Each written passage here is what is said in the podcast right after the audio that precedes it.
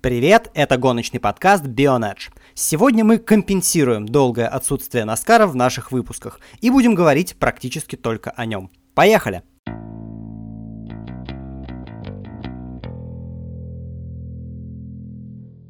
Август на Скаре – время дорожных трасс. Да, иногда гонщики выгоняют свои сток-кары с овалов и соревнуются в таких знаменитых местах, как Уоткинс Глен, Мидагая и Роуд Америка. Марафон августовских гонок в день ВДВ открывал Восточный дивизион Наскар. Как и полагается любому автогоночному формированию, младшие серии всегда выступают на разогреве у мейджеров.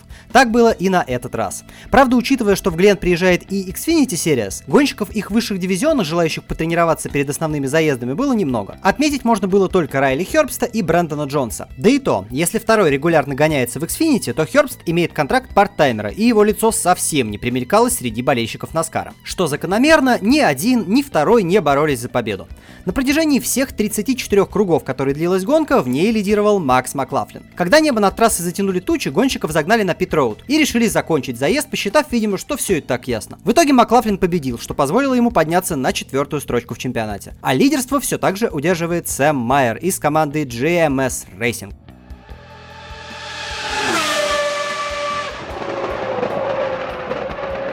А вот пикапы до конца августа на дорожники не выйдут. В начале августа состоялось традиционное побоище на грунте. Да, в Наскар до сих пор проводят целую одну гонку на грунтовом овале. Среди трех национальных дивизионов именно пикапы были выбраны в качестве подопытной крысы. И, что интересно, местные обитатели неплохо справляются с возложенной на них задачей. В Элдоре, а именно там проходил очередной этап дивизиона пикапов, никогда не бывает скучно. Сам формат уже вызывает интерес. Ведь стартовое поле формируется не по обычной квалификации, а по хитам. Хит это мини-гонка, в которой принимают участие от 6 до 8 машин, и по которой в итоге формируется стартовое поле. Причем по две последних машины каждого заезда отправляются на еще одну попытку. После всех, разумеется. В последней мини-гонке они еще раз пробуют пробиться на финиш, а остальные вылетают. Впрочем, это правило действительно только если число участников превышает 32. Ну а так как в этот раз гонщиков набралось именно 32, их просто расставили по итогам заездов и перешли в основное событие вечера. В главной гонке очень долго лидировал прошлогодний победитель Чейз Бриско. Но канадский гонщик Стюарт Фризен перехватил у него инициативу в последней трети заезда и не дал своим соперникам и минимальной возможности победить. Таким образом, в Элдоре снова появился новый победитель. За 7 гонок, которые прошли на этом автодроме, еще ни один спортсмен не смог победить дважды. А уже спустя полторы недели в Мичигане проходила последняя гонка регулярного чемпионата дивизиона пикапов. Разумеется, гонка не могла пройти спокойно, ведь для многих спортсменов на кону стояло попадание в плей-офф, а значит продолжение борьбы за титул. Впрочем, Росту Честейну, попавшему в аварию прямо на пидстопе, было уже все равно. Гонщик и со сходом спокойно удерживался в топ-20 чемпионата по набранным баллам. Борьба в дальнейшем проходила без него, а основные события, как обычно, развернулись в овертайме. Целая куча гонщиков попала в массовый завал. Его мастерски объехал Остин Хилл и скосплеил свою победу в февральской Дейтоне. Тогда тоже много конкурентов убралось, что дало гонщику японо-американской команды Hattori Racing Enterprises одержать вторую победу в сезоне. В итоге, кроме Хилла, победившего в последней гонке регулярного первенства, в плей-офф пробились Росс Честейн, Брэд Моффит,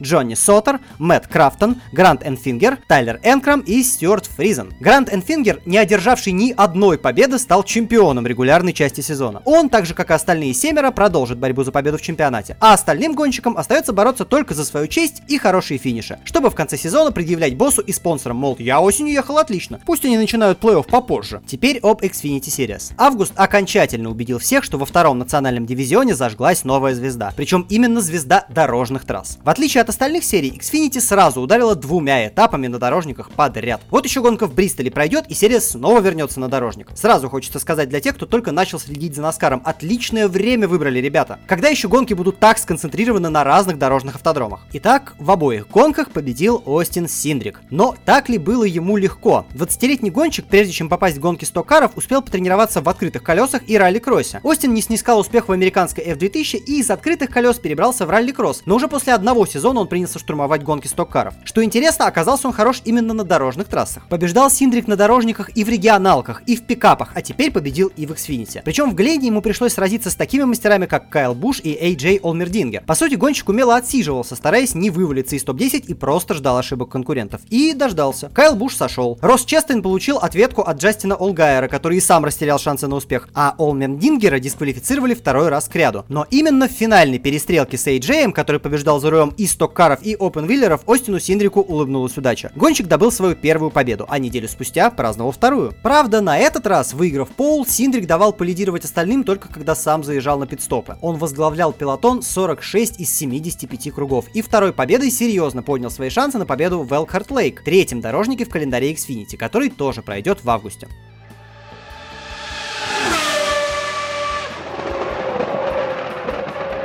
Переходим к главной гоночной серии. И тут август тоже начался с дорожной трассы. Гонка проходила у Уоткинс Гленя и стала повторением заезда годичной давности. С той лишь разницей, что Чейз Эллиот доминировал 80 из 90 кругов. Стартовал с первого, а не с третьего места, и в конце заезда у него не закончился бензин. В самой гонке тоже было немало интересных моментов. Уилл Байрон и Бабба Уоллес толкали своего бывшего работодателя, коим является Кайл Буш. Джимми Джонсон переругался с Райаном Блейни. Топор войны не зарыл ни один, ни второй и сейчас. Победа Чейза Эллиота практически никак не повлияла на его расклады. У гонщика Хендрик Motorsports уже есть победа в Таладеге, так что этот успех позволил ему добрать бонусных баллов, которые будут полезны в первых раундах плей-офф. После Глена кубок переехал в Мичиган, и там концовка гонки попыталась повторить ту же, что была здесь в 18-м. Причем повторение вышло успешным. Кевин Харвик, праздновавший здесь победу год назад, снова выиграл и снова прокатил своего сына в сток-каре. На этот раз лидеры спустя 39 кругов после начала гонки менялись с калейдоскопической быстротой. Харвик оказался ловчее всех в плане экономии топлива. Именно это позволило ему одержать вторую победу в сезоне. В главном гоночном состязании Америки осталось три гонки, до плей-офф, конечно. И, по сути, на 16 мест, позволяющих продолжить борьбу за титул, есть 18 кандидатов. Мексиканец Даниэль Суарес и легенда всех плей-оффов Джимми Джонсон пока находятся за пределами плей-офф, но борьба там обещает быть жаркой. Все-таки Джонсон все свои 7 титулов добыл именно в современную эру, когда ввели Чейз, который принял свой нынешний вид 2,5 года назад. Уже 8 сентября мы будем знать, кто пройдет в гонке на вылет, а кому придется бороться за звание лучшего из остальных. Ну а пока готовимся к ночной гонке в Бристоле, что состоится в ночь с субботы на воскресенье.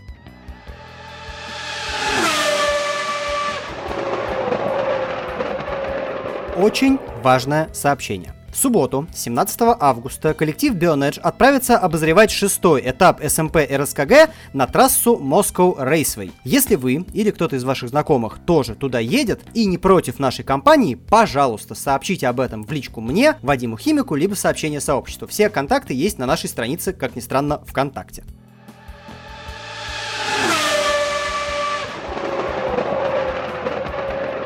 Ну а на сегодня это все. Спасибо Александру Лобареву за подготовку выпуска. Меня зовут Дима Искрич. Скоро услышимся. Пока.